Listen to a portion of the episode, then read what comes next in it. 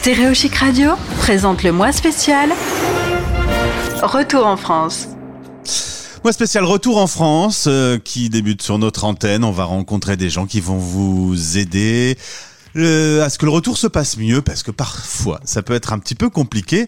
Euh, on va en parler avec Amélie Papin. Je donne ton nom pour qu'on puisse te trouver facilement, notamment sur LinkedIn. Bonjour, bienvenue, tu es à Bordeaux. Bonjour Gauthier, oui, je suis à Bordeaux, effectivement, il fait très beau. Forcément, dans le cadre de ce mois spécial Retour en France, j'ai plutôt des gens qui sont en France, du coup. hein. Mais l'expatriation, tu, tu as connu, hein, tu as même toute petite commencé à voyager. Ouais, oui, oui, oui, tout à fait. Je suis née en France, euh, bah, d'une famille franco-suisse, et j'ai eu la chance d'avoir un papa expat. Donc, euh, j'ai pu grandir aux États-Unis, à Hong Kong et en Suisse pendant euh, ma jeunesse. Ouais. Et après, ça t'a pas suffi, retour en France, mais euh, départ en, Asie. Oui, et avant même ça, euh, je me suis tournée vers des études de commerce international, naturellement. J'avais envie de prolonger l'expérience internationale. Ça m'a amenée euh, en Espagne, j'ai vécu neuf mois. Et c'est à la sortie de mes études que j'avais envie soit de repartir aux États-Unis, soit de repartir en Asie. Et j'ai eu l'immense opportunité de partir six mois à Pékin, à Beijing, comme on aime bien dire en tant qu'expat, euh, dans une société chinoise. Comment on le lit alors du coup? Beijing, Beijing. voilà. Je débute. Euh, alors, moi, ça me semble hyper compliqué la vie en Chine. Un petit mot là-dessus? Alors euh, oui, c'est souvent beaucoup mieux, euh, on s'expatrie mieux en Chine quand on parle mandarin. Euh, après, il y a énormément d'internationaux et des grandes communautés euh, d'expatriés euh, et de Français notamment euh, à Pékin et à Shanghai. Donc on peut se recréer une petite bulle internationale, mais c'est quand même plus sympa d'apprendre la langue et de, de s'immerger en Chine. Et dès qu'on parle chinois, forcément, on s'ouvre à un, un autre monde, à plein de possibilités. Les Chinois aiment bien quand on fait l'effort de parler leur langue, mais c'est partout pareil dans tous les pays. On va parler de ce grand sujet du mois sur l'antenne de Stéréo Chic, le retour en France. Euh, dans les expériences que tu as pu avoir, les gens qui s'y sont pas préparés du tout, euh, ça peut être compliqué? Bah oui, oui, c'est sûr que ça peut être compliqué. On va subir le retour.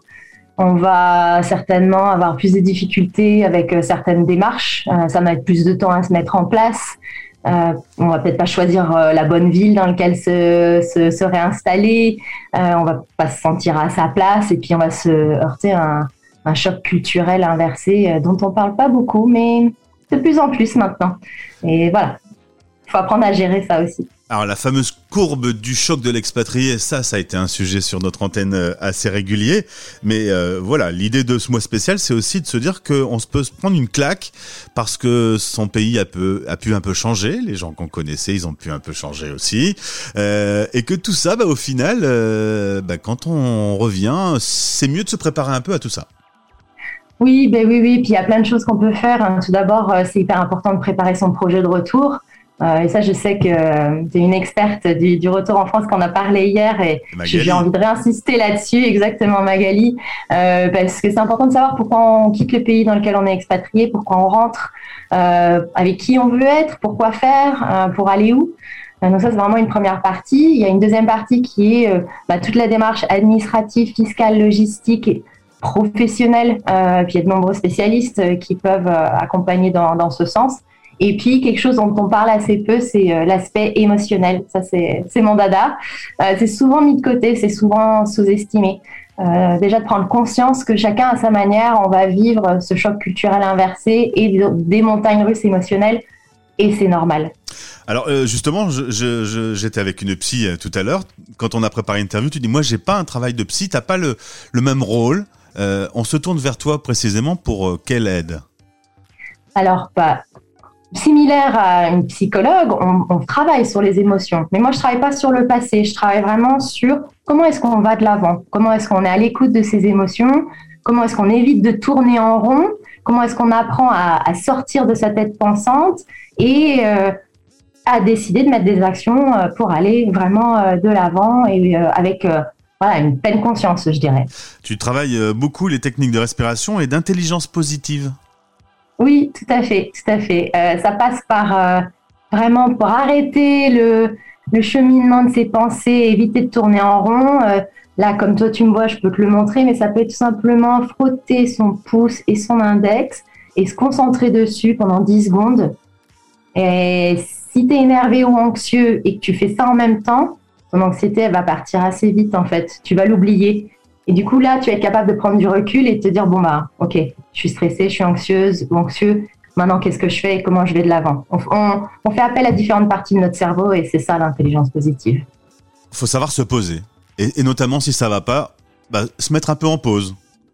Complètement. C'est hyper important de prendre des temps de pause et même de s'entraîner à prendre des pauses forcées pour que ça devienne naturel parce que, notamment quand on est expat, on est pris dans un tourbillon. Euh, euh, on est dans une vie très dynamique et donc on oublie de prendre du temps pour soi. Euh, et quand on, se sent euh, mal physiquement, hein, que les choses vont pas bien, là aussi, même dans ces moments-là, faut savoir se dire, je, prends maintenant une pause.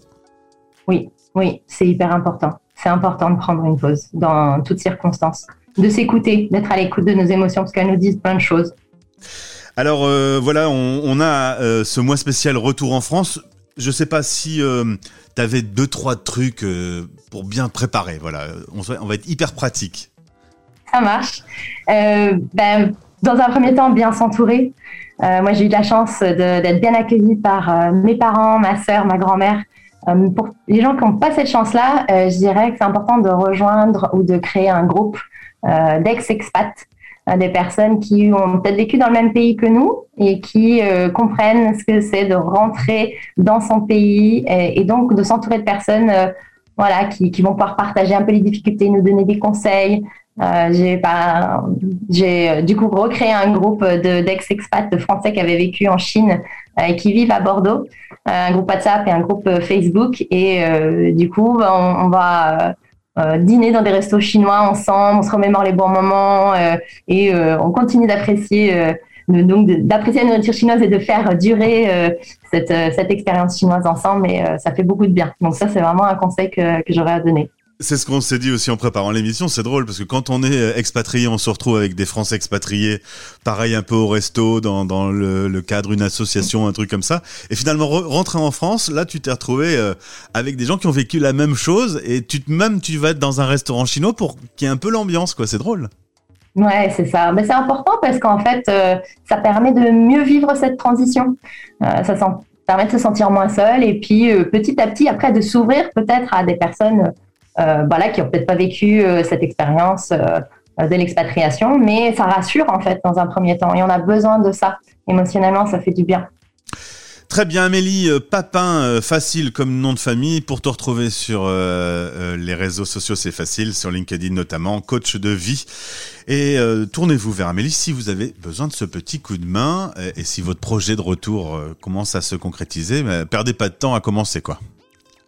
Exactement. Merci beaucoup Gauthier de m'avoir invité aujourd'hui. À bientôt. À bientôt. Le mois spécial Retour en France. Une série de podcasts avec des témoignages et des conseils d'experts pour faciliter votre retour en France après une expatriation. À écouter sur stereochic.fr et sur toutes les plateformes habituelles.